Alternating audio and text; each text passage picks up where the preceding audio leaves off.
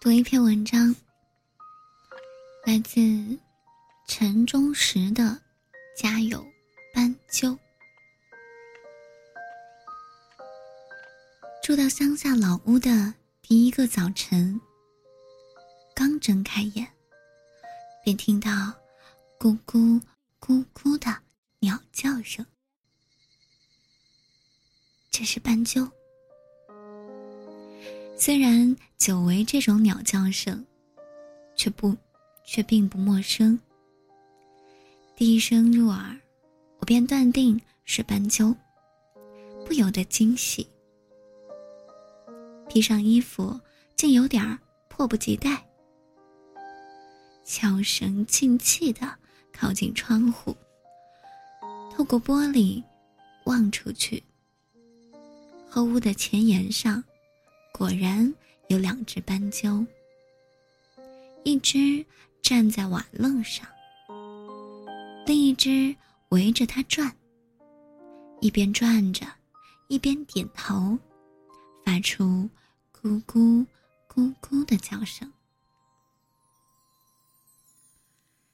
六年前的大约这个时节，我和文学评论家王仲生教授住在波士顿城郊他的胞弟家里。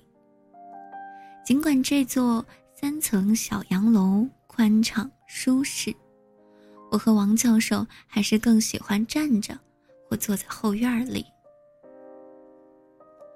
后院是一片绿茸茸的草坪，有几种疏于管理的花木。这一排的房子的后院连着后面一排小楼房的后院，中间有一排粗大高耸的树木分隔。树木的枝杈上栖息着，吴宁说是侍立着一群鸟儿。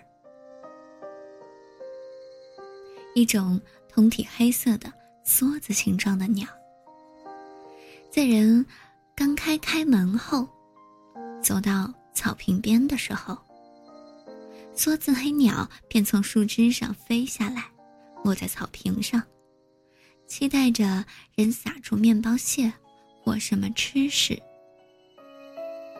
你撒了吃剩的面包屑或者米粒儿。它们就在你面前的草地上争食，甚至大胆地跳到人的脚前来。偶尔还会有一只、两只松鼠，不知道从哪棵树上窜下来，和梭子鸟儿在草地上抢夺食物。我在那个令人忘情的人与鸟兽共处的草坪上。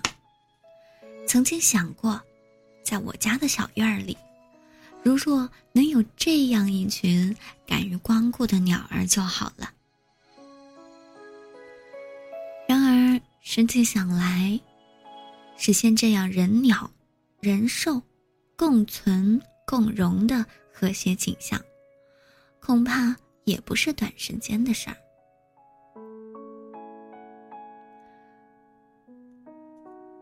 我们把鸟儿、兽儿作为美食，作为美商，作为玩物，作为发财的对象，而心狠手辣的、心狠手狠的年月，却无法算计。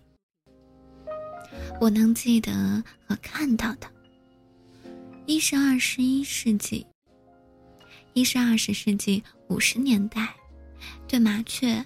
发动的全民战争，麻雀虽未绝种，倒是把所有飞翔在天空的各色鸟儿吓得肝胆欲裂。他们肯定会把对人类的恐惧和防范，以生存戒律传递给子子孙孙。再是种种药剂和化肥，杀了害虫，长了庄稼，却把许多食虫食草的鸟儿整得种族灭绝。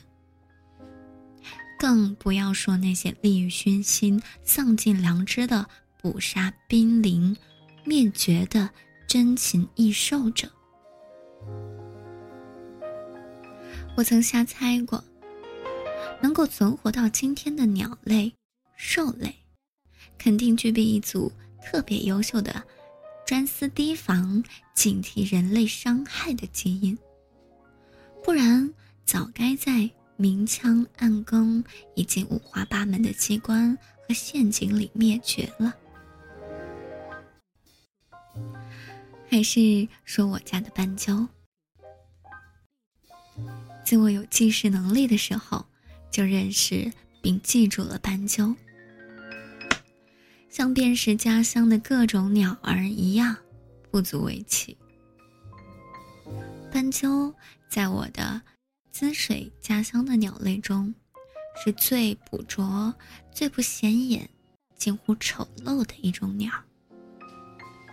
灰褐色的羽毛比不得任何一种鸟儿。连麻雀的翅羽上的暗纹也比不得，没有长圆和高足，匹不得啄木鸟和露丝。没有动人的叫声，从早到晚都是粗浑单调的“咕咕咕，咕咕咕”的声音。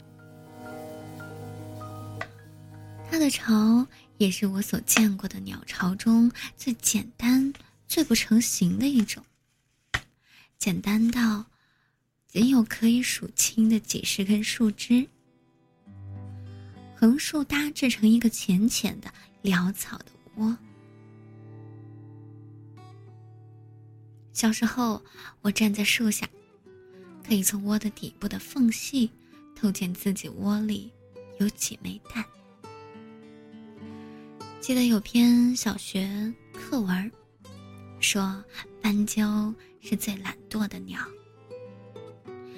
懒得连窝也不认真搭建，冬天便冻死在这种既不遮风，也不挡雨的窝里。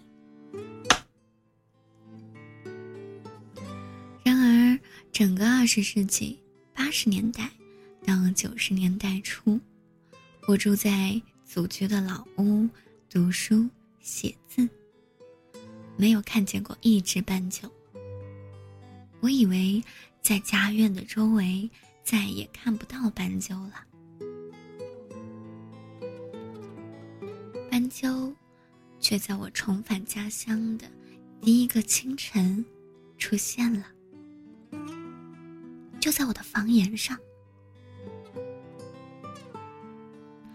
我便亲手开门。怕惊吓了他，他还是飞走了。起初，无论我怎样亲手蹑足开门走路，他一发现我从屋内走到院中，扑棱一声就从屋脊或围墙上起飞了，飞入高高的村树上去了。我仍然住在小院里。抛下迷谷，直到有一日，我开开门出来，两只斑鸠突然从院中飞起，落到房檐上，还在探头探脑瞅着院中尚未吃完的谷米。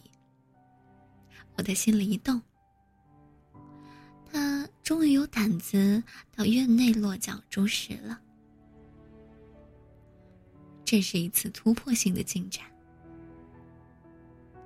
我和斑鸠的关系获得令人振奋的突破之后，随之便是持久的停滞不前。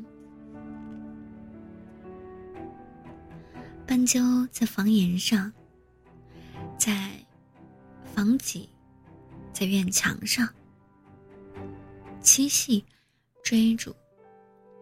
似乎已经放心无余。